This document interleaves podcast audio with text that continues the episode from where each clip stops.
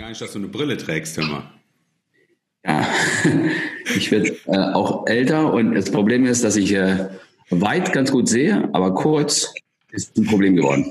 Genau, genau, das geht uns allen so. Ne? Ja, ich kann ja einfach mal ein paar Worte sagen, wie das dazu gekommen ist. Ja, und dann können wir einfach mal einsteigen, wenn du Lust hast. Machen wir gerne. Wenn das für dich okay ist, ja. Also für mich ist das ganz davon abgesehen ein, wunderschönes Ereignis und äh, ganz, ganz herzlichen Dank dir, dass du äh, da auch mitspielst. Denn das, was ich hier gemacht habe, ist, dass ich äh, vor kurzem den Podcast aufgesetzt habe, Fluss des Lebens. Und diese ganze Thematik Persönlichkeitsentwicklung, die mich seit vielen Jahren beschäftigt, führt jetzt dazu, dass wir beide uns heute unterhalten. Und so wie wir uns kennengelernt haben damals über die Bundesverband Mittelständische Wirtschaft, wo du Vorträge gehalten hast und wo wir uns immer wieder mal begegnet sind, hat doch nichts an der ganzen oder hat im Gegenteil die ganze Faszination aufgebaut, weswegen ich dich äh, mich getraut habe, auch dich zu fragen, ob du mal mitten in den Podcast kommst, denn es gibt so kommst und es gibt so eine kleine Anekdote oder im Prinzip, glaube ich, möchte ich auch so gleich zu Anfang mal schildern, warum du auch so ein großer Motivationsfaktor zum Beispiel für mich persönlich bist. Denn jeden Tag fordere ich Menschen auf, in die Kraft zu kommen und helfe denen sehr, sehr leidenschaftlich ihre Talente auszuleben. Und bei 11 Millionen Depressiven, die wir haben, ist das ja meine große Vision, den Selbstwert eines jeden Menschen zu steigern. Und in Unternehmen, da ist das oft ein Selbstverständnis, dass Menschen zu leisten haben, aber oft nicht mehr können. Und diese Motivation kommt so von innen, ja. Und die Idee für heute, das Thema Joy, soll sein, dass wir über die Hysterie des Körpers reden. Das ist ja, ich darf das mal hochhalten, ein wunderschönes Buch, welches mich sehr inspiriert hat. Ist ja schon ein paar Jahre her, lieber Joy, als du das geschrieben hast, ja. Und ich möchte gleich mal, wenn man das in der Kamera so sieht, ja, diesen wunderschönen äh, Vergleich mal zeigen, was ein Mensch innerhalb von 17 Tagen, Joey, und da möchte ich dich gleich bitten, dass wir gleich auch da einsteigen, was da alles passieren kann. Ja, und Ziel unseres heutigen Gesprächs soll natürlich sein, dass wir Menschen dazu inspirieren, indem wir Erfahrungen austauschen, was ich in meiner, in meinem Maßstab der körperlichen Hysterie, wenn ich das mal nennen darf, äh, sagen kann. Und du natürlich aus deiner Sicht, welcher ja das auch äh, sehr, sehr gut und sehr professionell auch macht, ja. Ja, also herzlich willkommen, lieber Joy. Sorry für den langen Einstieg. Danke, vielen, vielen Dank. Große Ehre. Äh, wie lange kennen wir uns? Ich schätze mal fünf, sechs Jahre? Ja, es, äh, 2012 war das erste Mal die Begegnung äh, bei einem Vortrag vom BVMW. Ja. Und dann haben wir uns in 2014 mal in Berlin beim Marathon getroffen. Ja, da habe ich eben mal ein kleines Bildschirm mal ausgedruckt, wo wir uns da, weißt du noch? Ja, das weiß ich. Das war Kilometer 35. Ja. Da habe ich ja bei Kilometer 35 halt quasi äh, die Marathonläufer, insbesondere natürlich diejenigen, die es nicht so einfach haben, also viele ja. Beginner in Berlin. Kilometer 35 ist irgendwie der Moment, wo meistens äh, jeder wirklich noch kämpfen muss, weil man hat ja nur noch sieben Kilometer vor ein. Die letzten ein, zwei Kilometer sind meistens relativ einfach, weil man hört schon den Stadionsprecher, der am Ziel halt irgendwie die Leute anfeuert und die Menschenmengen werden rechts, links von der Straße immer dichter, immer dichter. Und ähm, aber die letzten fünf von 35 bis 40 finde ich ist für Marathonläufer wirklich das Entscheidende ist der Kopf, der halt quasi den Körper halt ins Ziel bringen muss. Und deswegen stand ich bei 35 im Berlin-Marathon und habe da halt die Leute angepeitscht. Also wenn ich das Gefühl mal beschreiben darf, was da passiert, wenn man äh, dann auf jemanden wie dich trifft, der ähm, äh, massiv eine Auswirkung auch auf mein Training gehabt hat zu der Zeit. Das weißt du ja alles nicht, das habe ich dir alles nicht erzählt. Aber ich glaube, das ist das, was es ausmacht, wenn man dann bei Kilometer 35 den Joe Kelly trifft, wo man ein begeisterter Anhänger seiner Philosophie ist. Und was da alles, ich habe zu der Zeit 115 Kilo gewogen, muss man sagen. Ja, also ein, ein Marathongewicht, welches eigentlich völlig hinrissig ist, damit einen Marathon zu laufen. Und in der Vorbereitung zu so einem Training habe ich ja meine Hysterie des Körpers gehabt, dass ich bei jedem Kilometer gedacht habe, verdammt nochmal, ich bin einfach viel zu schwer, um diesen Marathon zu laufen. Aber dann passiert es ja im Kopf, ja. Und ähm, ich möchte dir mal, vielleicht kannst du dich noch erinnern? Ja, das, ist ganz schön alt, ja, No Limits. Das ist, das ist so alt, No Limits. Und das äh, Verrückte, vor Berlin im Marathontraining, ähm, als ich auf dem Laufband manchmal 20, 30 Kilometer laufen musste, ist diese DVD immer im Fernsehen gelaufen. Rauf und runter vor mir. Und es gibt eine Szene in dieser DVD, und das kann ich nur allen empfehlen, die sich die nochmal zu besorgen, lieber Joey, leg die nochmal auf, für alle, die Sport machen, als du den Wüstenlauf machst und in dem Wüstenlauf eine Entscheidung triffst, als du krank warst. Und diese Szene ist, dass du entschieden hast, ich glaube, du kannst dich auch sehr gut an die, willst du mal selbst erzählen, kannst du dich noch erinnern an diese Szene im, der DVD? Ja, das ähm, ist ein Moment in Nordafrika in der Sahara, ein Wettkampf, die heißt Marathon des Sable, eine Distanz von 240 Kilometer. Und am ersten Tag lief es gut. Da war ich ganz, ganz vorne. Am zweiten Tag bin ich morgens aufgestanden und ich habe die ganze Nacht gebrochen. Ich hatte Kopfschmerzen, Bauchschmerzen, Fieber. Ähm, und habe entschieden, okay, ich versuch's. Und dann bin ich halt ähm, gegangen als letzter. Und dann gibt es alle circa 15 Kilometer einen Checkpoint, eine Verpflegungsstelle, wo man halt Wasser bekommt. Und mittags in der Sahara ist man ja so unterwegs bei 40 Grad im Schatten, aber es gibt keinen Schatten.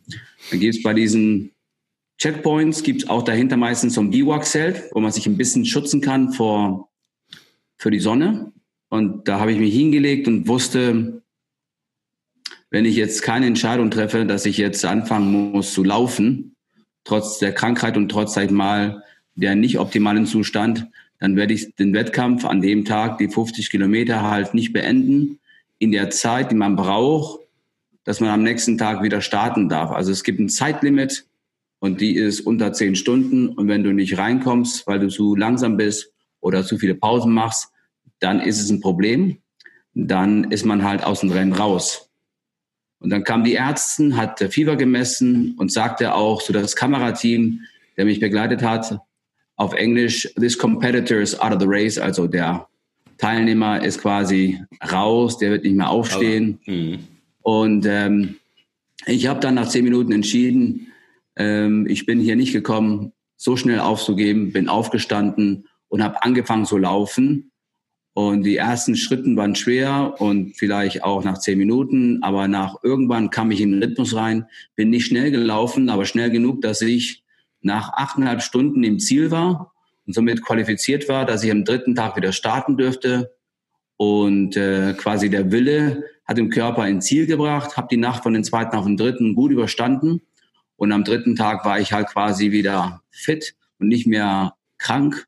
Und dann bin ich wieder losgestartet und, äh, und am dritten Tag hat man 80 Kilometer, davon 25 Kilometer die höchsten Dünen der Sahara.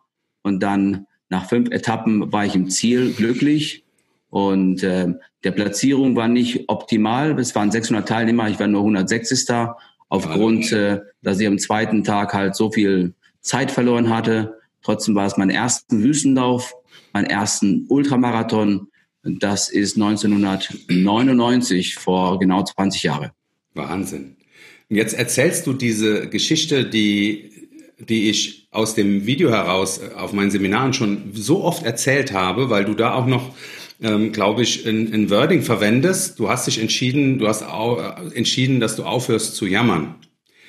Das stimmt. Ja. Aufgestanden. Und wenn ich mir vorstelle, wenn ich das jetzt mal adaptiere auf, sagen wir mal, den normal äh, Amateursportler wie mich, der ähm, der in Berlin-Marathon läuft. Und ich bin ja vorher auch New York gelaufen. Und das kannst du dir vorstellen, dass diese, diese Szene in diesem, dieser Wüstenlauf, in diesem Video, dass der einem immer wieder hilft, wenn du deine persönliche Hysterie des Körpers, wie du so schön sagst, bei Kilometer 35 erlebst und du an diese Inspiration denkst, an diesen Wüstenlauf. Und ich möchte hier auch für die Zuhörer oder für die Zuschauer auch so ein bisschen das mit reinbringen, denn wir vergleichen uns ja immer in den Leistungsmaßstäben. Und ich musste, als ich mit über 140 Kilo angefangen habe, so wie dein Freund, der Rainer Kallmund damals, mit unglaublich viel Gewicht anfängt, Sport zu treiben, musste ich eine Entscheidung treffen. Die Entscheidung war, dass ich nur mit mir selbst im Wettbewerb sein darf, außer ich nehme jetzt auf 80 Kilo ab und äh, habe neben mir vor, Rennen zu gewinnen. Aber in meinem Maßstab zu sagen, und das ist die Botschaft an die Menschen da draußen, die oft eben nicht anfangen, Sport zu treiben, eben nicht anfangen, sich zu bewegen, dass sie ihren eigenen Maßstab immer in Bezug zu, äh, zu Leistungsträgern, die so wie du einen Wüstenlauf machen konnten. Und diese eine Szene aufzuhören zu jammern, in meinem Maßstab jetzt, bei Kilometer 35 in Berlin oder Berlin war eine besondere, eine besondere Situation, weil ich, weil zwei Kumpels mich in China also ich habe die überredet, dass sie anfangen zu laufen und Marathon laufen.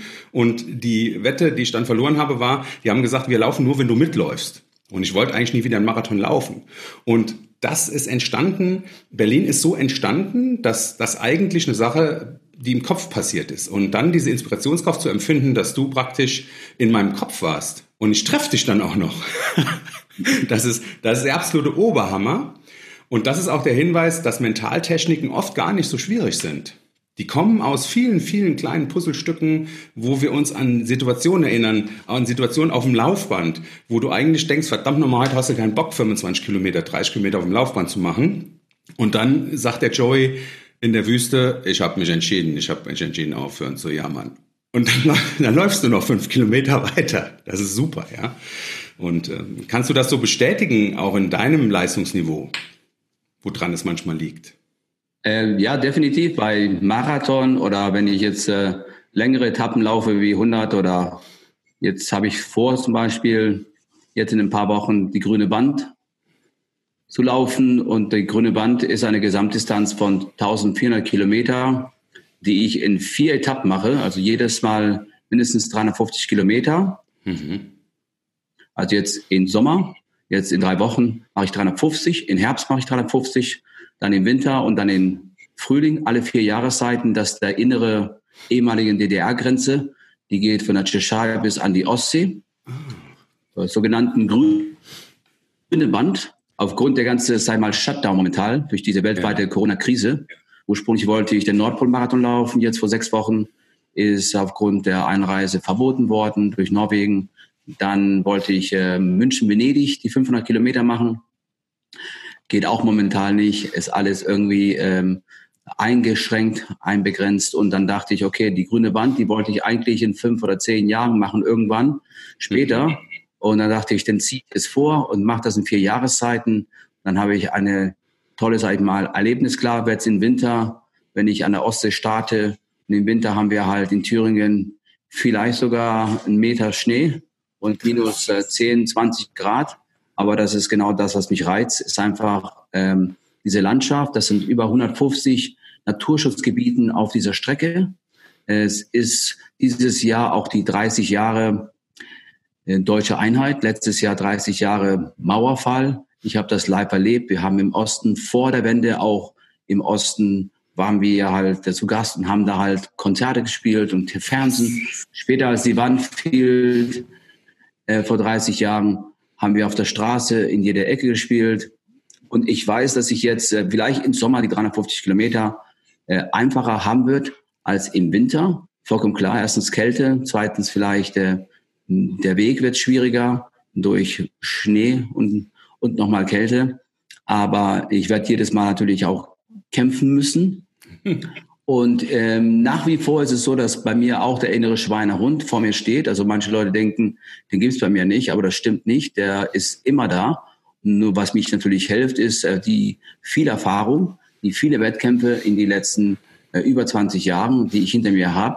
Ob es 50 Marathons sind oder 30 Ultras oder 10 Wüstenläufen und den Deutschlandlauf zweimal durchquert und Race Across America viermal und viele, viele anderen spannenden Challenges und Wettkämpfen. Mhm. Es ist jedes Mal aufs Neue, was ich dann halt als sag mal, Fundament habe, ist diese Trickkiste, nenne ich es einfach so, wo ich dann halt weiß, okay, dir geht's momentan nicht besonders gut, aber als du in Death Valley bei 40 oder 48 oder 52 Grad gelaufen bist, die 200 Kilometer, da ging es ja äh, zehnmal schlechter und deswegen hör auf zu jammern und gib jetzt Gas und bleib dran und sei froh, dass du gesund bist und denk dran, äh, du hast die Möglichkeit, es zu machen, du lebst in Freiheit, du äh, kannst diese Natur, diese Strecke genießen, du kannst dich quälen. Es ist eigentlich eine Pri a Privilege, dass man halt es machen darf. So muss man halt quasi, also so mache ich das für mich, dass ich dann einfach den Spieß umdrehe und sage einfach, der Glas ist nicht halb leer, sondern halb voll und einfach positiv denken Und es ist ähm, das Jammern aufzuhören, weil wir die Möglichkeit haben, es gibt viele Menschen auf der Welt, momentan ist sowieso für etwas äh, Ländern, die zum Beispiel jetzt äh, nicht die Möglichkeit haben, die nicht in, in Freiheit leben, das ist noch schwieriger geworden. Und, äh, und deswegen einfach das positive Leben zu sehen und einfach anpacken und machen und nicht jammern. Und äh, es lohnt sich, Arim, du weißt es selber, nur wer kämpft, gewinnt. Und äh, das Motto auch ist zum Beispiel bei mir auch das ganze Lebensmarathon, also jeder auf seine Weise. Wer will, er findet Wege und wer nicht will, er findet ja. Gründe. Ja, also äh, ich, ich gehöre auch äh, manchmal oder äh, gar nicht so selten zu diesen Gründefindern da ich sage, ja, so jemand wie der Joey, der hat ja alle Möglichkeiten. Äh, du kennst ja, also ich rede jetzt aus der Sichtweise eines Standard äh, der immer wieder unglaublich viel Motivation aufbringen muss, sich in diese Bewegung reinzugehen. Und du hast gerade auch Ideologie mit reingebracht. Du hast ähm, deine, dass, dass man privilegiert ist, in Freiheit lebt, die Natur genießt. Also ist es, ist es tatsächlich so, so einfach ähm, äh, zu sagen, nur schon, dass ich rausgehen darf, und nicht Gefahr laufe, dass mir was passiert, ist auch schon Motiv genug zu sagen, deswegen gehe ich auch raus. Also ich habe das gerade so rausgehört, das ist so schön, dass du das so sagst. Es müssen nicht immer die großen Dinge sein, sondern einfach nur, dass du die Natur genießen darfst. Ist das für dich, wie, wie kommt es dazu, dass das so eine große Motivation auslöst, so eine große Kraft auslöst in dir? Wir haben in den letzten drei Monaten hier in Deutschland nicht das erlebt, was zum Beispiel mein Bruder in Spanien erlebt hat. Ähm, es gab einen Shutdown. Du darfst am Tag vielleicht einkaufen gehen mit einem Einkaufszettel und darfst den direkten Weg dahin gehen und ansonsten bleibst du zu Hause in der Wohnung. Ähm, diese Freiheitseinschränkungen, die haben wir in Deutschland nicht erlebt, sondern halt wir dürften mit Maske äh, doch raus und die Geschäften äh, waren äh, irgendwann auch doch wieder auf und alles drum und dran. Dieses einmal zu erleben, dass man halt quasi eingeschränkt ist, die Freiheit wird halt entzogen, dass äh, wir dieses Corona äh, Krise momentan und dieser Gefahr, Menschen, die gefährdet sind, halt irgendwie es unter Kontrolle zu halten. Ja, Freiheit ist für mich, ich glaube, also mein Vater sagte einen Satz und das versuche ich auch zu leben. Und das Thema war, ich will frei ohne Angst zu leben.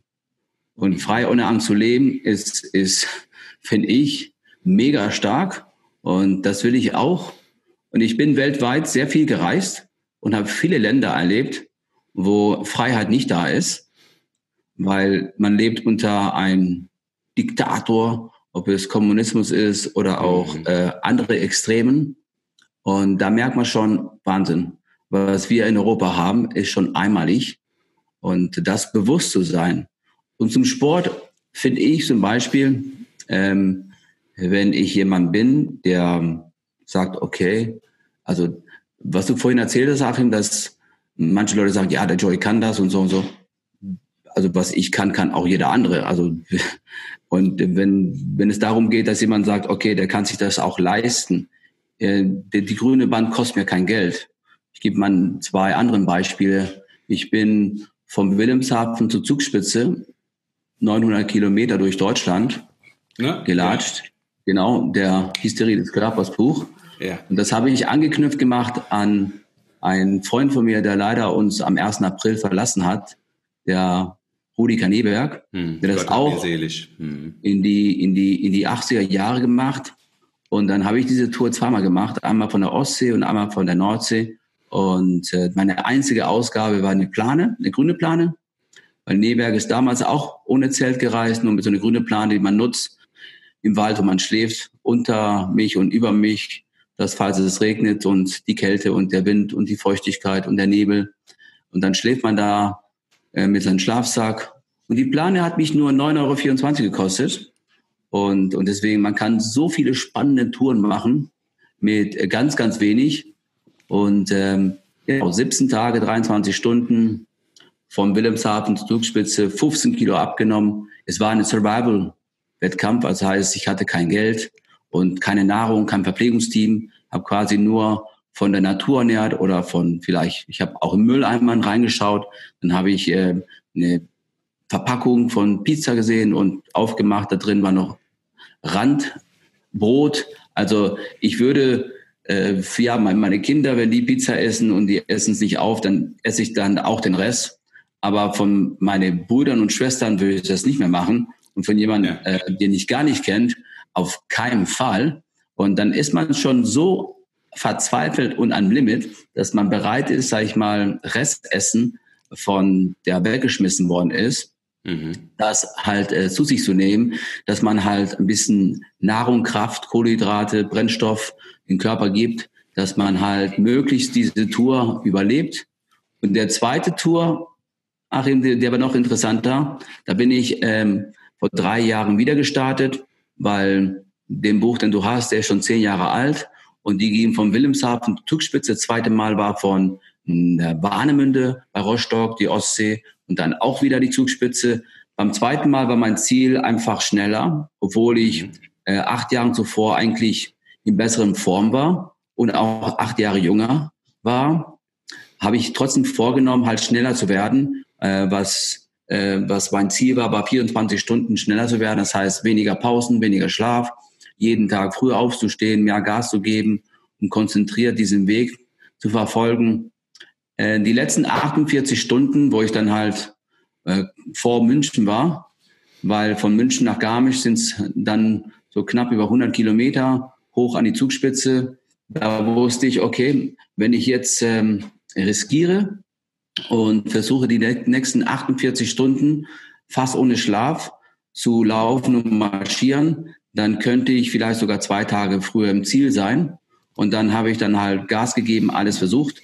Und dann habe ich die letzten 48 Stunden jede Nacht nur eine Stunde 30 geschlafen, wieder aufgestanden und 22 Stunden und 30 Minuten marschiert und äh, war dann nach 15 Tagen im Ziel. Also dann äh, habe ich nicht nur mein Ziel geschafft, dass ich mindestens äh, einen Tag schneller im Ziel war, sondern halt zwei Tage. Das war pure, sag ich mal, Motivation, einfach anzukommen, dass ich dann ähm, endlich erlöst bin von diesen Qual. Es ist ein Qual. Es ist einfach ähm, der reine Wille, der den Körper halt weiterzieht, weil der Körper will eigentlich pausieren, schlafen äh, und dann ist man im Ziel oben angekommen, äh, erleichtert, zufrieden, stolz.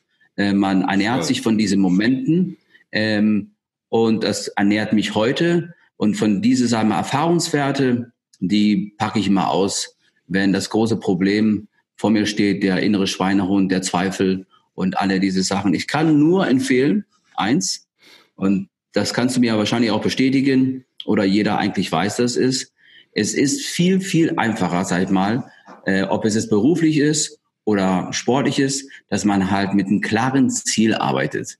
Da ist der Druck da, äh, die Effektivität ist mindestens 100 Prozent stärker. Das heißt, wenn es ein sportliches Ziel sein sollte, wie bei dir ein Marathon oder lass es ein Halbmarathon nur sein, und die Zeit ist im Grunde egal. Ob ich jetzt den Halbmarathon in zwei Stunden laufe oder ob ich diesen Halbmarathon nur marschiere mit vier Stunden, so wie der Rainer Kallmund hat das vor zehn Jahren, den hatte ich ein Jahr begleiten dürfen. Der Kalli wiegte 170, reduziert auf knapp über 130, also fast 40 Kilo abgenommen und okay. ist an dem Ruhrgebiet den Halbmarathon durchmarschiert und lebte damit eine Lebensqualität, den er Jahrzehnten zuvor nicht hatte. Mhm. Und sagte auch ein Zitat, die ich auch wirklich ähm, unterstütze, ist besser fett und fit als schlank und schlapp. Dieses, dieses typische, sag ich mal, ähm, Bild von vielleicht eine Frau oder einem Mann, äh, die man sieht, ich nenne ich nenne einfach so diese ganzen ähm, Men's Health und alles sind so unfassbar schön. Man fragt sich, wo, wo leben so viele schöne Menschen? Also ich kenne die nicht, aber egal. Ähm, wenn ich fünf Kilo, zehn, zwanzig Kilo zu schwer bin und kann mich trotzdem fortbewegen und man glaubt es nicht, aber meine Erfahrung ist, dass Menschen, die einmal etwas mehr Übergewicht haben, sind teilweise viel fitter als jemand, der kein Körperfett hat. Und, und deswegen ein bisschen Übergewicht. Ich bin momentan, ich schätze mal sechs oder acht Kilo schwerer, als ich sein soll, wenn ich Marathon auf Zeit laufen will. Hm. Bewusst auch, weil ich in drei Wochen 350 Kilometer abrocken muss und dann in drei Monaten nochmal mal 350 Kilometer. Und also es geht jetzt jeden Quartal habe ich 350 Kilometer, was ich ablaufen will. Und dafür brauche ich Reserven. Also nächstes Jahr im Frühling äh, bin ich dann halt Untergewicht. Da muss ich dann halt schauen, dass ich dann halt äh, Kohlenhydrate im Körper reinstopfe. Also mit Ziel zu arbeiten ist effektiver. Mein Empfehlenswert ist, wenn ich Sport machen will, weil ich mit Sport dadurch Gesundheit schaffe. Und spätestens, sag ich mal, jetzt in dieser weltweiten Corona-Krise ist eine Sache zur Priorität geworden für alle von uns, ist Gesundheit. Gesundheit, man hat festgestellt, Immunsystem, Verstärkung, Bewegung draußen. Also ich habe noch nie so viele Menschen in den letzten Jahrzehnten auf der Straße gesehen, Fahrrädern. Die Fahrradindustrie explodiert, die Menschen mhm. kaufen Fahrrädern, die wollen mobil sein. Auch die E-Bikes sind auch cool. Ich hätte auch für zehn Jahre nicht gedacht, dass man mit einem E-Bike äh, sich sportlich bewegen kann, aber doch, mhm. es ist so. Und äh, also ich fange an und mache vielleicht jeden zweiten Tag eine halbe Stunde bis eine Stunde und mache das kontinuierlich zehn Wochen mit einem festen Ziel, der vielleicht ein halbes Jahr ist.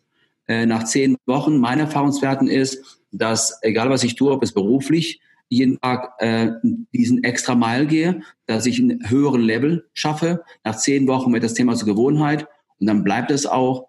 Und dann will man es auch nicht vermissen, wenn man halt quasi dann halt vielleicht eine Woche Pause macht, weil man krank ist. Man merkt auch, okay, diese Bewegung, die brauche ich für meinen Körper, weil der Körper dadurch auch viel fitter, gesunder ist. Ich kann mehr leisten. Ich will auch im Alter auch ähm, gesund leben. Ich will eine Lebensqualität haben. Was bringt das, wenn ich halt, sag ich mal, mein Leben lang arbeite und dann gehe ich in Rente und dann lebe ich noch zehn Jahre oder vielleicht mehr und die sind alles, äh, es ist einfach nur eine Qual, du bist einfach nur körperlich ungesund, bist müde, mhm. äh, das Leben äh, macht keinen Spaß mehr, sich zu bewegen, äh, selbst Urlaub ist irgendwie anstrengend oder zu heiß, zu kalt, was auch immer. Ich finde das, äh, das ist Alles einfach ist zu schade und deswegen, ja. So. Ist denn, ist denn diese, Hys diese Hysterie, die, äh, der, ich finde den Begriff gerade so schön, ähm, also ich bin damals in New York mit Fieber gestartet in den Marathon 2009, um auszuprobieren, ob ich das überhaupt durchhalte. Die erste halbe Stunde war nur dazu da zu gucken, äh, funktioniert der Körper und diese Hysterien, die der Körper kommt, ist ja zehn Jahre später noch ein Erfahrungswert vorhanden und das äh, gefällt mir deswegen so gut, was du sagst.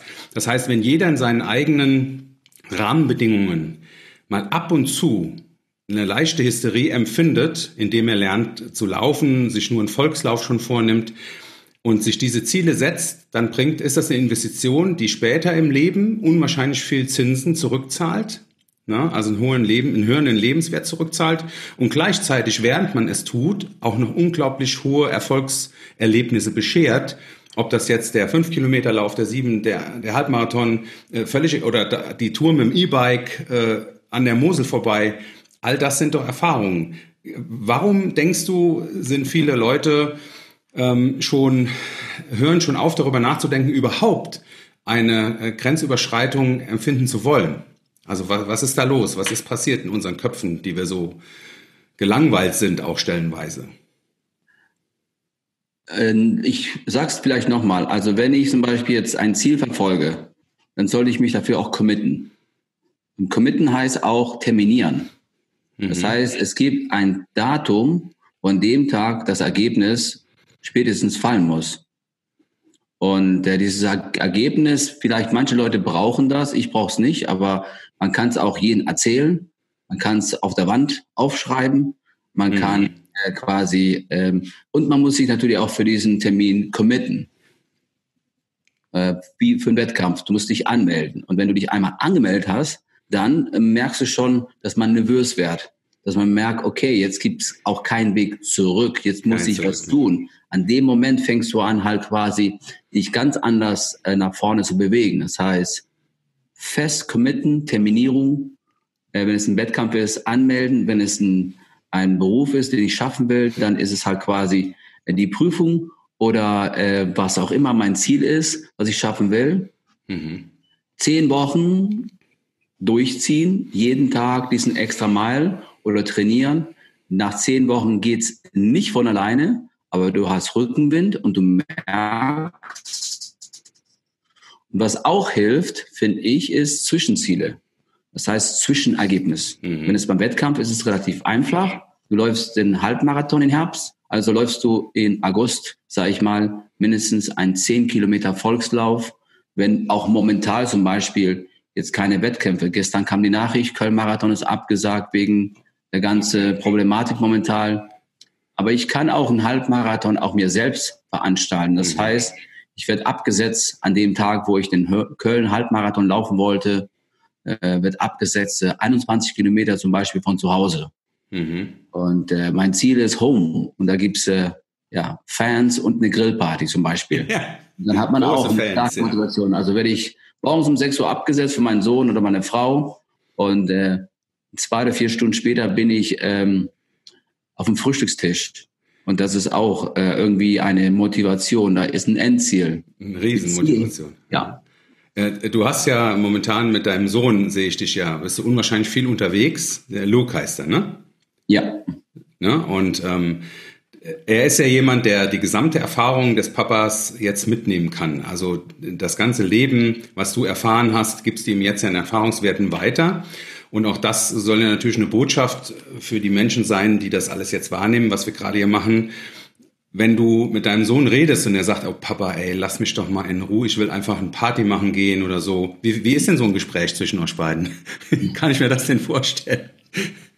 Äh, mein Sohn ist heute 20 Jahre jung äh, heute hatte Happy Birthday, ne? Happy der, Birthday. Genau, der ist nicht mehr, der ist nicht mehr Teenager, jetzt ist er 20 Jahre jung. Ja. Und der ähm, ist ja auch klar, dass, sag mal, alle Eltern sind immer sehr stolz auf ihre Kinder.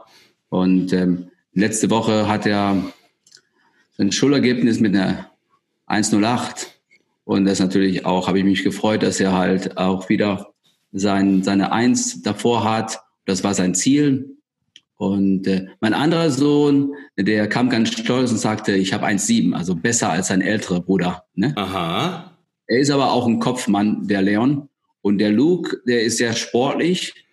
Der, ich bin aber bewusst nicht sein Trainer, weil das Verhältnis, was ich mit meinem Vater hatte, äh, dadurch, dass er mein Vater mein Chef war und ich habe in der Firma unter ihm gearbeitet, war nicht immer so prickeln, also nicht optimal ich will gewisse sagen mal Sachen anders machen, als mein Vater es gemacht hat. Mein Vater, es war auch eine andere Zeit. Er sagte immer, mein Weg oder dein Weg und da ist die Tür. Das heißt, äh, kein okay. Kompromiss und du machst, was ich dir sage, wie ich das halt will und du führst es aus und es gibt auch kein Bitte und kein Danke und sei froh, dass du es machen darfst. So ungefähr. Oh. Oh. So hat mein Vater halt funktioniert. Ich mache das nicht. Ich bedanke mich bei meinem Sohn und meine Kinder jeden Tag, dass ich dann halt äh, die als Kinder habe. Ich denke, es ist eine komplette andere Zeit. Die Jugend heute, wenn die gute Ausbildung haben, die sind äh, sofort vergriffen. Die sind äh, Mangel an gute Menschen ist momentan auf der ganzen Welt überall. Und mhm. deswegen mein Ziel ist, dass ich gemeinsam mit meinen Kindern eine Zukunft verbringen darf, dass meine Kinder halt quasi ihre Berufung, nicht meine Berufung, nicht meine Berufung. Die müssen das finden, was die lieben. Und ich darf vielleicht auch dazu äh, supporten und unterstützen und Erlebenserfahrung geben.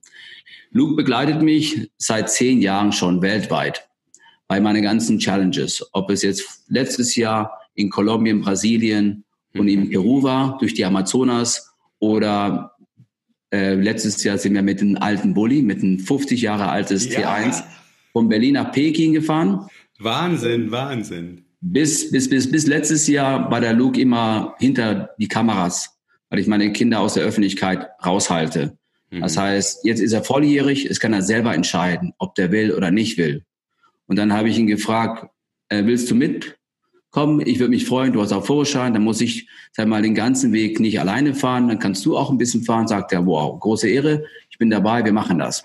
Und dann sind wir gestartet und sind von Berlin mit den alten Bulli ohne Geld und ohne Sprit. Und wir waren nach 27 Tagen in Peking. Zehn Länder, 13.000 Kilometer mit ein altes T1 von 6, 67. Es war so der Brüller. Dass, als wir im Ziel waren, auf dem Flug schon zurück, habe ich ihn gefragt, Luke, äh, nächstes, also übernächstes Jahr mache ich halt äh, mit dem gleichen Bulli, starte ich in Anchorage, Alaska. Mhm. Der Ziel ist ähm, Feuerland, also die komplette Panamerikaner. Das ist noch eine Steigerung. 22.000 Kilometer, 15 Länder. Und ich starte auch in Alaska ohne Geld. Und wenn du Lust hast, ähm, vielleicht willst du mitmachen. Ich würde mich freuen, dann ist es für mich auch einfacher, dann muss ich nicht mal alleine fahren. Und er sagte, ich wäre blöd, wenn ich das nicht mitmache. Er sagte, das ist eine einmalige Chance. Ich sage, auf jeden Fall, weil ich mache das genau nur einmal, mhm. weil das Ganze zu organisieren ist schon heavy. Und dann verbringt man halt ganz, ganz viele, viele, viele Tage und Wochen unterwegs. Ähm, den Luke muss ich gar nicht motivieren. Der ist, sag ich mal, der muss sich sogar zurückbremsen. Ich sage immer, bitte, Luke, mach nicht so viel. Er trainiert elf Einheiten in der Woche. Also elf Einheiten in der Woche. Eine Einheit ist zwischen 10 und 25 Kilometer.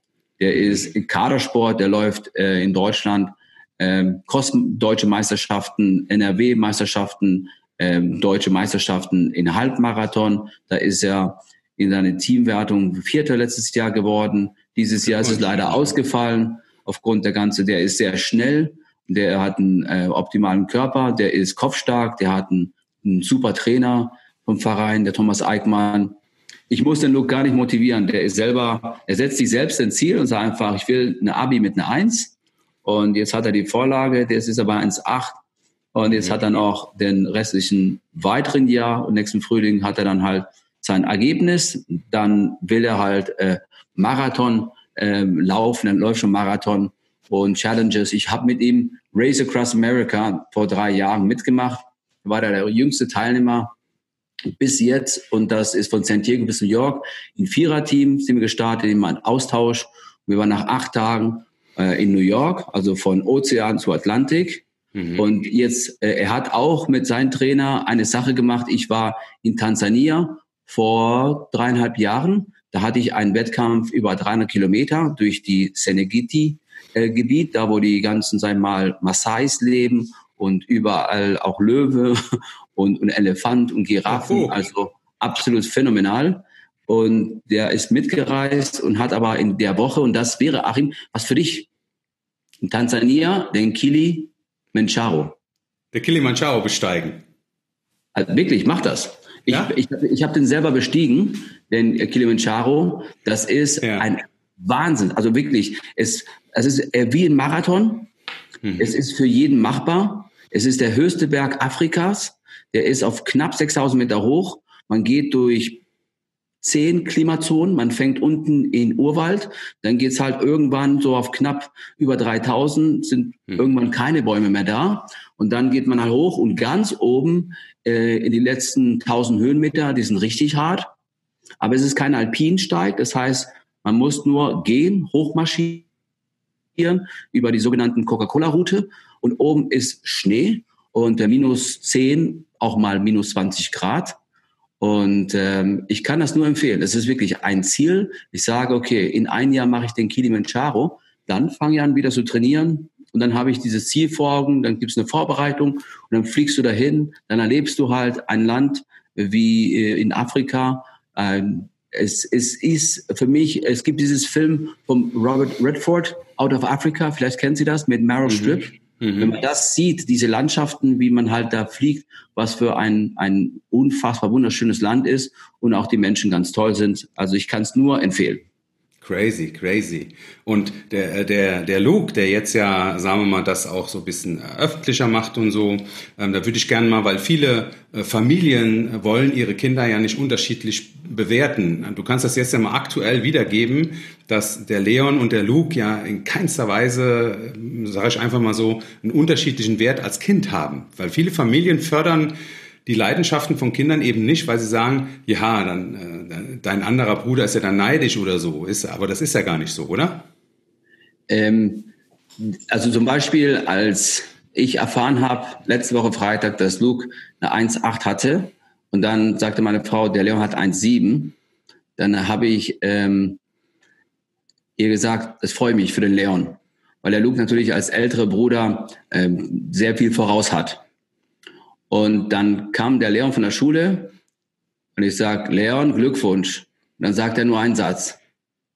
Besser wie Luke. und das, das, das spornen an. Das ist halt dieses, dieses äh, gesundes Konkurrenz. Genau. Also ein Wettbewerb, der aber nicht die Familie in Ungleichgewicht bringt. Nein, nein, nein, nein. Im und, Gegenteil. Und, und der Leon ist auch sehr kopfstark. Und das weiß auch der Luke. Der Luke muss einmal gefühlt mindestens 30 Prozent mehr arbeiten, dass er nicht mal das gleiche Ergebnis hat wie Leon, mhm. weil Leon äh, ist ein Schachverein, der äh, redet über, also der will, er ist Politiker, also der ist hier in den Junior Sachen, wo ich denke, mhm. man, von mir kommt das nicht. Von mir kommt es auf keinen Fall. Also Politik ist nicht mein Fall. Aber überleg mal. Auch nicht. Also der, der, der macht Sachen, wo ich denke, der redet über, der will halt Astronaut, also, also ja, Astronaut, wie nennt man das? Also die Sterne äh, beforschen. Ne? ja. Da ich mich Wahnsinn, Wahnsinn, Wahnsinn. Aber cool, unterstütze ihn. Krass. Und dieses äh, gesundes, sag ich mal, Konkurrenz in der Familie.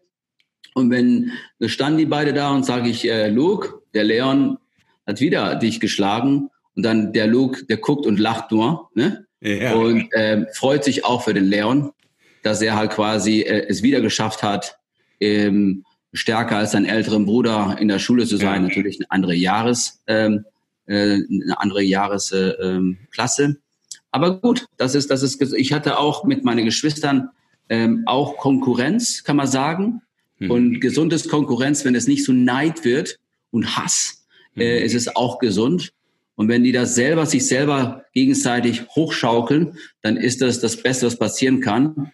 Es ist, finde ich, sehr schwer, ein Kind irgendwas zu, zu, zu, zu force, also zu irgendwie zu zwingen, irgendwas zu machen, wofür mhm. die nicht brennen und was sie nicht mögen. Und dann wird es wahrscheinlich irgendwann ungesund.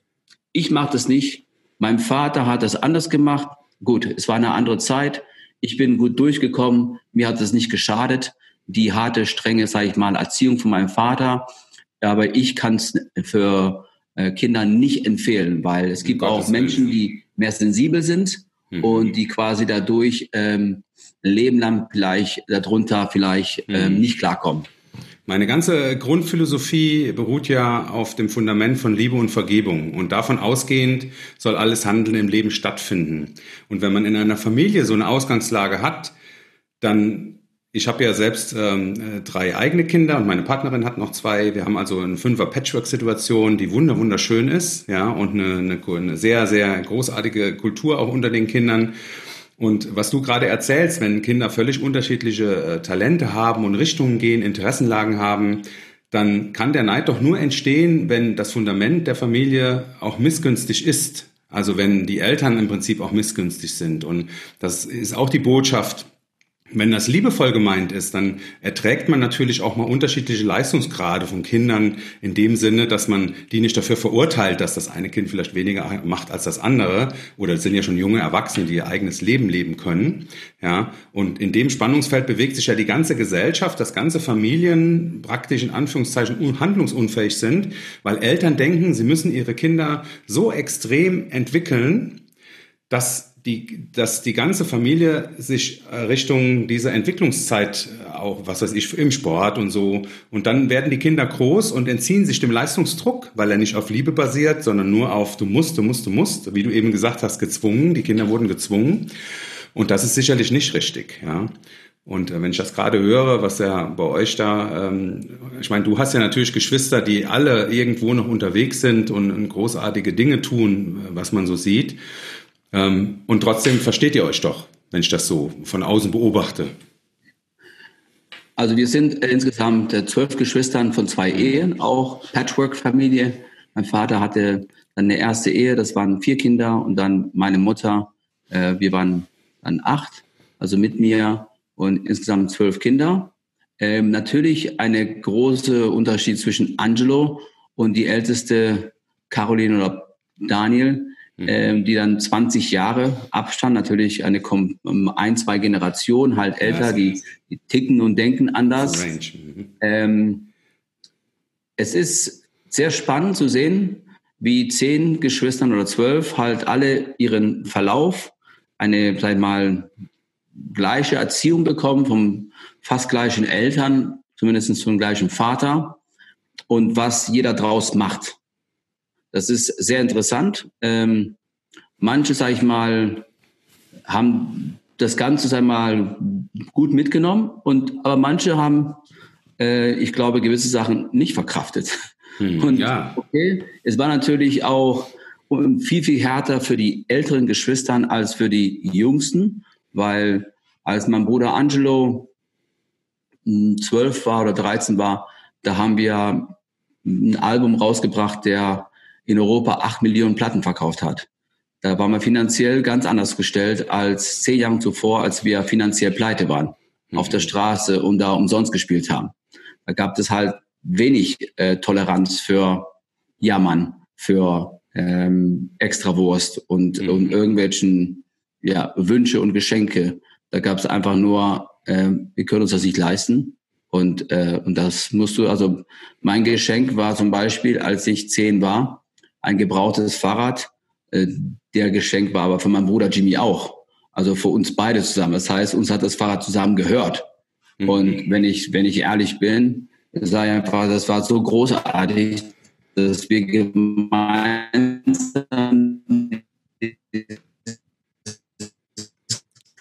Geschenk hatten weil wir konnten uns nicht ein Fahrrad für jeden Leih gekauft haben für, sage es 20 Mark oder was auch immer. Und Aha. so lief das. Aber diese Zeit vergesse ich nicht. Ich will die auch nicht vermissen. Und ähm, der Überfluss, sag ich mal, heutzutage in den Kindern ist zum Teil sehr, sehr, sehr äh, erschreckend, finde ich. Es ist äh, so viel teilweise, dass man halt quasi, dass die nicht mehr wissen, was es eigentlich äh, kostet. Ähm, warum bekommt man so viel und äh, was, wie viel weggeschmissen wird. Und ich habe es anders erlebt. Ich habe erlebt, dass weil weniger auch manchmal mehr ist. Mhm. Wie kriegt man das denn jetzt, wenn du diese Erfahrung, die du gemacht hast, deinen Kindern transportierst? Also was ja äh, mich immer völlig verrückt macht, ist, wenn man älteren Menschen begegnet und die sagen, ja, wir früher, wir hatten gar nichts, ja, wir, wir konnten ja. dies und jenes und das hört sich immer so an, als wenn die Jugend heute schlechter wäre, was sie ja definitiv ja. nicht ist. Wie sagst ja. du es denn deinen Kindern? Äh, das ist sehr schwierig. Und wenn du es erzählst, dann die gucken dich an, so wie mein Vater mir erzählt hat. Ich hatte im Krieg irgendwie äh, nichts zu essen und habe die Schuhe von meinem Bruder gehabt. Und wir müssten halt ganz früh arbeiten gehen und sie und da hast du nicht gesehen. Äh, ich habe einen Weg gefunden, wie ich meine Kinder zeigen kann, was es heißt, wirklich, sag ich mal, ähm, arm zu sein oder ähm, irgendwie so wenig zu haben und trotzdem glücklich zu sein. Und es ist ganz einfach reisen. Aber nicht jetzt nach Malle oder irgendwie an, an der Côte d'Azur oder an der Ostsee, ja. sondern halt reisen. Afrika, Südamerika, Asien. Einfach pack deine Kinder, flieg nach Tansania, geh mal die Maasais besuchen.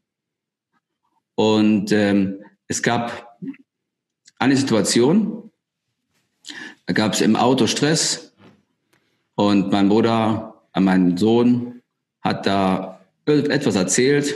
Er dreht sich der Ältere um, der Luke, und sagt, jetzt bist du ruhig. Die Kinder in Afrika haben nichts zu essen. Und du willst hier irgendwas hier haben, hast du nicht gesehen?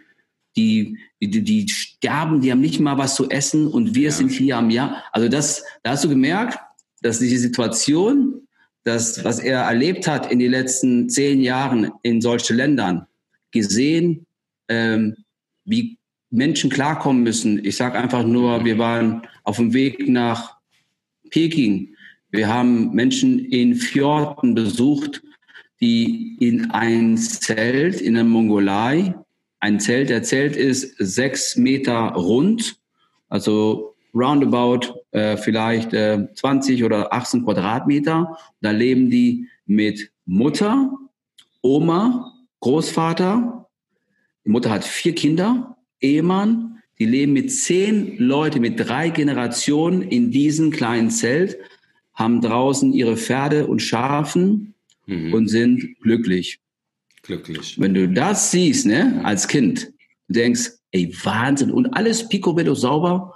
Dann davor waren wir in Sibirien, haben da angehalten am Rand und Bauern gefragt, ob die uns unterstützen könnten. Wir haben die Sachen geschenkt. Das Gleiche. Ein ganz kleines Haus. Im Winter hat man da minus 40 Grad. Da leben die auch mit drei Generationen. Plus nochmal on top. Also Oma, Opa war leider schon tot. Ähm, die Kinder mit ihren drei Kindern. Und dann hatten die noch einen Onkel, der im Haus gewohnt hat, der behindert war. Das heißt, dieser behinderte Onkel, den haben die auch einfach im Schlepptau eingepackt und sagt, er lebt bei uns, weil sonst wäre er in Russland, ich weiß es nicht, einfach irgendwann verstorben an, an, an, ja, an Mangel an Nahrung, weil er sich selbst nicht helfen kann. Und so halten die Familien zusammen. Wenn du das, sag ich mal, deine Kinder zeigst, wie andere Menschen in anderen Ländern mit anderen Kulturen und einer Denkweise, wie die klarkommen, so wenig und so glücklich sind. Mhm. Und meistens zum Beispiel, wenn wir unterwegs sind, äh, helfen die Menschen, die am wenigsten haben, am meisten. Mhm. Also das heißt, die, die Menschen, die schon eine Kleinigkeit als wirklich Glück empfinden, haben einen ganz anderen Wertschätzungsmaßstab, als wir das jetzt hier haben, wo es immer um viel, viel mehr und mehr zu bieten, mehr haben geht. Je weniger, desto mehr ist, ist, auch, ist auch damit verbunden, dass die Menschen sich auch selbst mehr wertschätzen und andere auch, also wenn die dich dann praktisch sehen, wie du deinem Sohn mit dem Bulli hältst, und fragst nach Hilfe, dann sagen die nicht, ja, du bist doch hier der Reiche aus dem Westen, was willst du hier, sondern die laden dich herzlich ein. Ist das so? Erstens, die wissen nicht, wer ich bin, weil in Russland kennt keiner die Kelly Family und mir auch nicht. Mhm. Ähm, in Polen, da fängt es schon an. Gut, da spielen wir Konzerte, aber da kennt man die Kelly Family, aber nicht Joy, der Adventure-Verrückte. Ähm, also du hast mit Leuten zu tun, die nicht wissen, wer du bist dann kommen wir immer, wenn wir solche Touren machen und als erstes ähm, einfach als Dankbarkeit, dass wir mit diesen Menschen äh, vielleicht ähm, Zeit verbringen dürfen, Geschenke. Mhm. Ja, wir bringen halt Sachen, die wir halt schenken dürfen. Wir haben in dem Fall auch von Berlin nach Peking haben wir im Voraus ähm, fünf komplette große Müllsäcke mit hochwertige Teddybären. Mhm. Ähm, dann hatten wir fünf große Kisten, die waren vollgepackt mit ähm, Bekleidung. Bekleidung mit auch ähm, dieses Bully, der überall drauf war. Das heißt, ähm, so Merchandising von, von, von, von VW mit ja. äh, T1 und Surfen und Strand und schön und dies, aber auch hochwertige Sachen. Dann hatten wir Schmuck, dann hatten wir CDs, Bücher. Wir haben also ganz viel äh, Tauschware mitgenommen und kommst dahin und sagst ähm, auf Englisch oder mit dem Handy gibt's halt eine App, die übersetzt und sagt,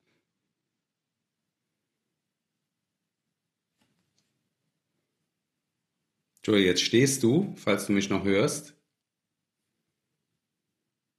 Falls Sie ähm, Obst oder irgendwas haben, mhm. würden wir uns sehr, sehr, sehr, sehr freuen. Und dann gibt man halt quasi wirklich ähm, für die Kinder Teddybärs, Klamotten für die Oma und für äh, den äh, starken Vater. Und, und dann gibt man noch ein Buch mit der Kelly Family und dies und das. Und, äh, und die haben uns äh, also Berge an, an Essen geschenkt, äh, wir konnten so viel gar nicht zu uns nehmen und gesagt, nein, die Hälfte reicht vollkommen. Damit kommen wir drei Tage klar. Also die Bereitschaft ist schon mhm. großartig. Natürlich muss man halt auch, ähm, der Ton ist auch wichtig. Die merken auch, dass man mit Respekt kommt, dass man die Menschen halt ähm, respektiert, dass sie geachtet werden.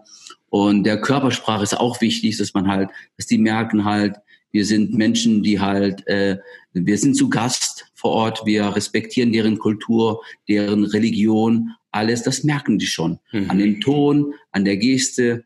Und das habe ich gelernt äh, durch meine Eltern, einfach für jeden Mensch auf der Welt Respekt zu haben. Und auch, äh, wenn wir irgendwo sind, weil wir, Kelly Family war ein reisendes Volk. Wir haben überall auf der Straße gespielt. Wir kommen ursprünglich aus Irland, haben aber in ganz Europa gespielt. Dann habe ich dann halt dieses, dieses Reisen für mich noch erweitert Sag nicht nur Europa, jetzt mache ich die ganze Welt und der Aufhänger sind meine Wettkämpfe. So kann ich Australien, Neuseeland und auch halt Asien und auch Südamerika, Nordamerika und das auch noch Russland. Also es ist, es ist, äh, ich habe ein, ein, ein Kombi gefunden, der für meine sagen wir, Faszination, Menschen, Kultur, Länder zu reisen in Verbindung mit einem Challenge ist es einmalig. Also die Challenge, die führt dann dazu, dass du praktisch dir Ziele aussuchst auf der Welt, wo du dich anmeldest und die äh, bedienen eigentlich noch deine Leidenschaft, Kulturen kennenzulernen und das alles verknüpfst du miteinander. Kann man sich das so vorstellen, dass du eine Hysterie des Körpers deswegen auch super vertragen kannst und auch durchhältst, weil du so eine innere Leidenschaft empfindest, dass du das alles liebst, was du da siehst und empfindest und die Menschen, die du kennenlernst? Definitiv, das ist ein ganz, ganz starkes, sag mal, äh, Motivations, sag mal, Grund, warum ich halt, sag mal, sehr gerne, zum Beispiel als Kind wollte ich eigentlich mit dem Transsibirien-Schiff, nicht Schiff meine ich jetzt, äh, Zug, Eisebahn, ja. Reisebahn von Paris bis nach äh, Peking und irgendwann, als ich älter war, dachte ich, okay, Wahnsinn. Als ich vor fünf Jahren von LA bis New York ohne Geld mir den Weg erarbeitet habe, also bin in LA gestartet und habe dann zwei Wochen und zwei Tagen gebraucht und war in New York und bin gestartet ohne Geld und habe mir den Weg halt quasi erarbeitet, erbettelt. Dann war ich im Ziel und auf dem Flug zurück sagte ich, okay, mit dem Zug von Paris nach Peking ist cool, aber noch cooler wäre mit so einem alten T1. Und dann, äh, ja, in ein paar Jahren, damals war es noch nicht so weit, dass mein Sohn schon volljährig war und dass er selber Führerschein und selber entscheiden kann, ob er es überhaupt will. Und irgendwann habe ich angefangen, halt einen zu suchen. Das hat zwei, drei Jahre gebraucht. Ich habe bewusst einen, sagen mal, kaputten gesucht, die man erstens nicht leisten kann, weil die teuren äh, restaurierten, die kosten 100.000 Euro und habe eins für 15.000 Euro gekauft, der total verhunzt war. Den habe ich dann halt restauriert. Krass. Und dann äh, mit den Dingen gestartet. Und dann, wenn du natürlich die, die, die große Ehre hast, dass du deine eigene Familie, dein eigener Sohn, der selber Vorschein hat und er fährt und du fährst und wir tauschen uns ab und wir sind ein Team und ein Challenge und ein Ziel. Und nach 27 Tagen äh, war das so. Also eine Reise, die heute unmöglich. Jetzt genieße ich die Reise umso mehr, dass ich das letztes Jahr erleben dürften, weil mhm. du kommst mit, äh, du kommst äh, vielleicht nicht mal nach Polen momentan rein. Da musst du erst mal zwei Wochen irgendwo in Quarantäne äh, dich einlocken und, und, und Russland und Mongolei und China sowieso nicht. Und deswegen, mhm. ich hoffe wirklich, dass nächstes Jahr der ganze Wahnsinn halt, dass sich äh, setzt und Vergangenheit ist und dass ich mit den mit den T1. Und dann habe ich meinen zweiter Sohn gefragt, weil nächstes Jahr ist er auch schon ja. fast 18. Sag, Leon, was hältst du davon, wenn du äh, mit uns kommst? Denk drüber nach, sag jetzt nicht nein und nicht ja. Ich frage dich nochmal morgen. Ich frage dich morgen, ob du kommen willst. Nächstes Jahr mit Luke machen wir Alaska Feuerland. Am nächsten Morgen und was denkst du? Willst du mitmachen? Sagt er ja. Ah. Ich sag geil. Es ist äh, Hammer. Also, jetzt waren wir zu dritt, ne? Wir sind ein Team jetzt, zu dritt. Und, ähm, und zu dritt, äh, ja, versuchen wir halt dieses Ding abzurocken. Sehr, sehr krass. Also ein wunder, wunderschönes Ziel. Ich würde gerne so äh, dem Ende zugehend noch, äh, also die Philosophie, die äh, ich gerne äh, den Menschen sage, ist immer der Fluss des Lebens. Du sitzt mit deinem Bötchen auf diesem Fluss, du hast einen Strom an Wasser unter dir, wo die ganze Vergangenheit drin ist und vor dir hast du die Zukunft. Und die Philosophie, der rote Faden im Leben ist immer, wenn du es schaffst, die Vergangenheit in Kraft umzuwandeln und die Zukunft als Turbine zum Handeln zu nutzen, dann kannst du in der Gegenwart bewegungsfähig sein. Und jetzt haben wir etwas, was die ganze Welt angehalten hat, lieber Joey. Was, was ist denn das, was du den Leuten da draußen zurufen möchtest? Also ihre Vergangenheit, die jetzt die letzten Monate auch entstanden ist, ein Stück Vergangenheit, Angst, Existenzängste, dass man so viel Kraft gewinnen kann, wenn man heute etwas tut, was einen dann nächstes Jahr, wie du schon geplant hast, mit deiner Familie wieder raustreibt. Aber was ist denn momentan? Was tust du denn momentan, um deine jetzt, heute ist die Vergangenheit von morgen? Ja, was tust du, um diese Krise so an die Hand zu nehmen, dass du nächstes Jahr davon auf deiner Reise erzählst und sagst, ja, bei Corona, da habe ich das und das gemacht?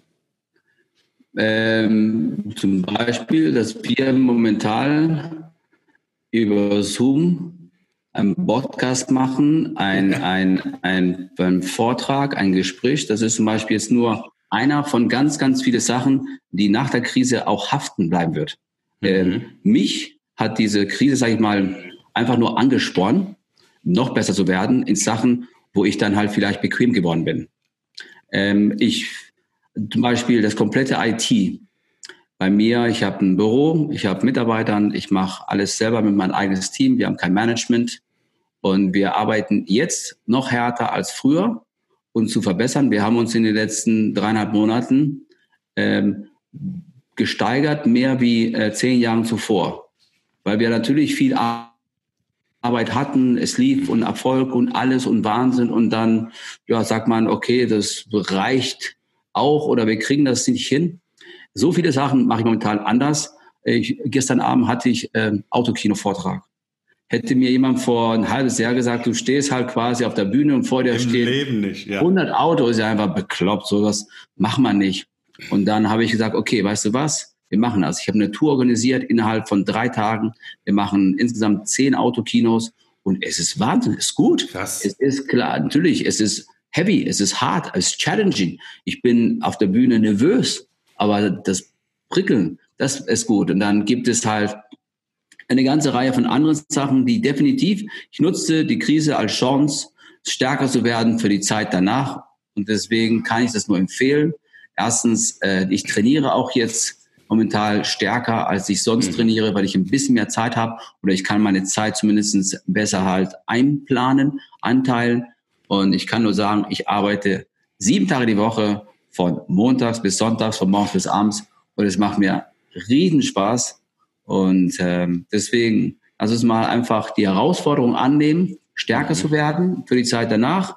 Und es kommt eine Zeit danach, wo wir halt im Fußballstadion zusammen uns äh, die Spiele anschauen können oder Konzerte uns anschauen können. Und ähm, es wird irgendwann eine Impfung geben müssen. Und, und wenn es auch ein Jahr braucht oder länger oder was auch immer. Und mhm. trotzdem, wir haben gemerkt, in Deutschland geht es uns halt im Vergleich zu anderen Ländern verdammt gut.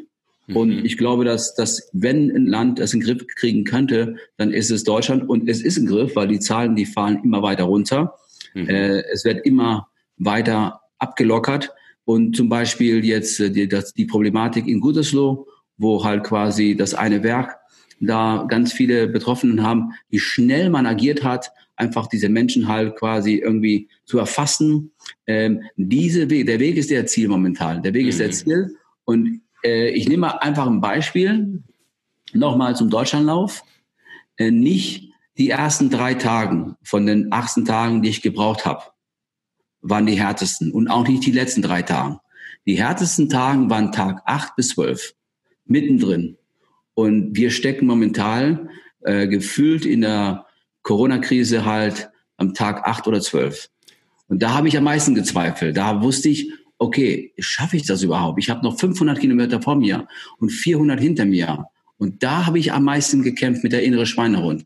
Und das zum Thema Angst. Ne, zum Thema Angst Angst ist klar, steckt in uns allen drin. Aber Angst ist ein Thema, die kann man halt unter Kontrolle halten, wenn man einfach das annimmt und sagt einfach, okay, ich taste mich an. Ich fange an, halt quasi mich damit zu beschäftigen und schieb das nicht immer vor mich weg. Das heißt einfach, diese, diese Herausforderung anzunehmen, stärker zu werden. Ich kann es nur empfehlen, lass uns mal wirklich Gas geben in dieser Zeit, besser zu werden, uns weiter zu schulen ja. für die Zeit danach. Flexibilität ja. ist der Key. Nicht die Starken äh, überleben in Krisen. Die Menschen, die flexibel sind. Die Menschen, die bereit sind, sag ich mal, sich Absolut. komplett neu umzustellen, sich wieder von der Komfortzone rausbewegen.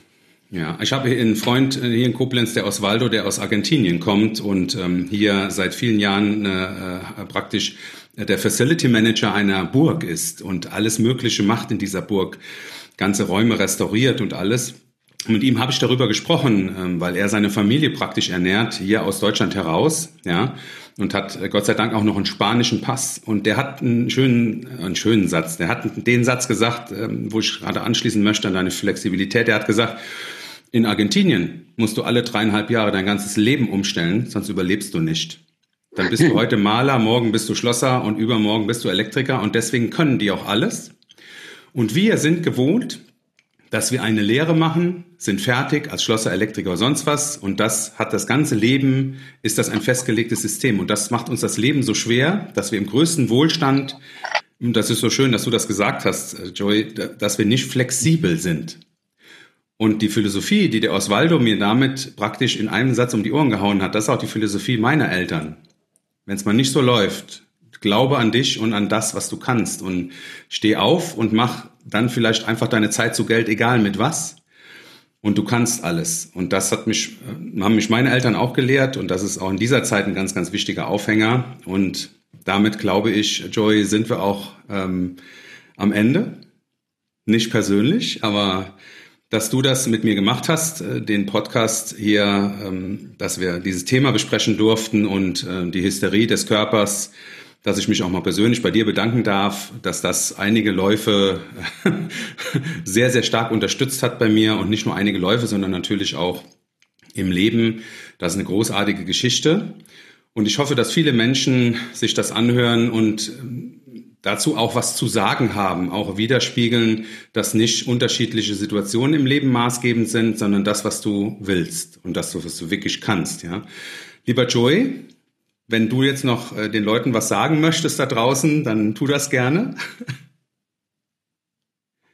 Äh, nein, es ist dein Podcast und äh, ich bin nur Gast und deswegen nochmal, äh, ja, gesund bleiben und frei denken und viel Spaß und einfach die Träume umsetzen.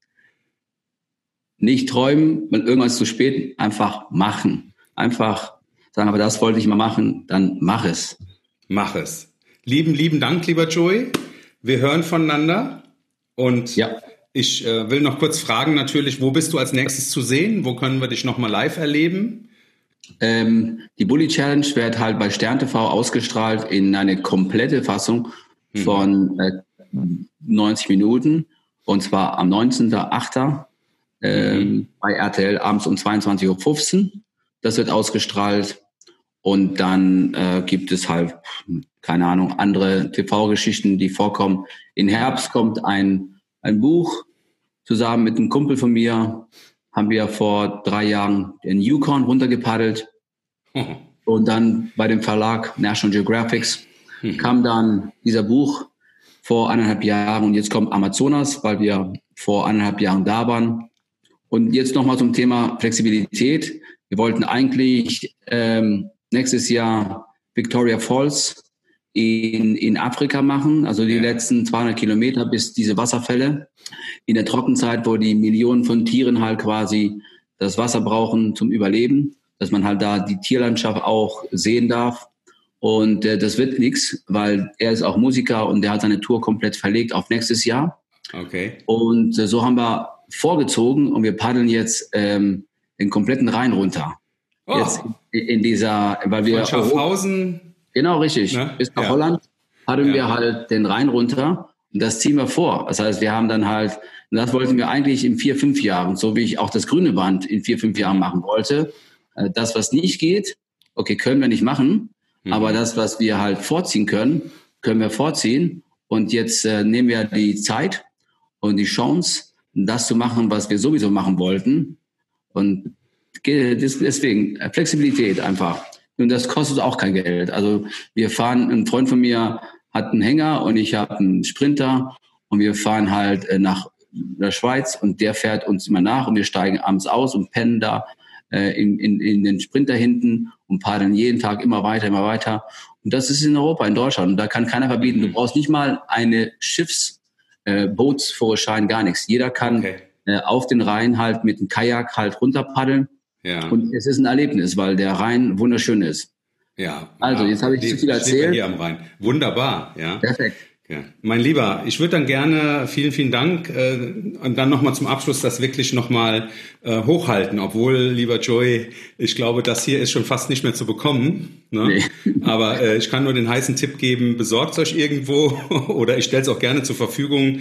Das hat mich über viele Laufbahnstunden begleitet, immer und immer wieder dieselben Geschichten mit großer Begeisterung und Hysterie des Körpers, wenn mal jemand äh, wissen will, wie man in äh, 17 Tagen wie viel Kilo verliert, 15 Kilo oder was, ne? Joey, hast du und ähm, und nebenbei auch Persönlichkeitsentwicklung pur erleben kann.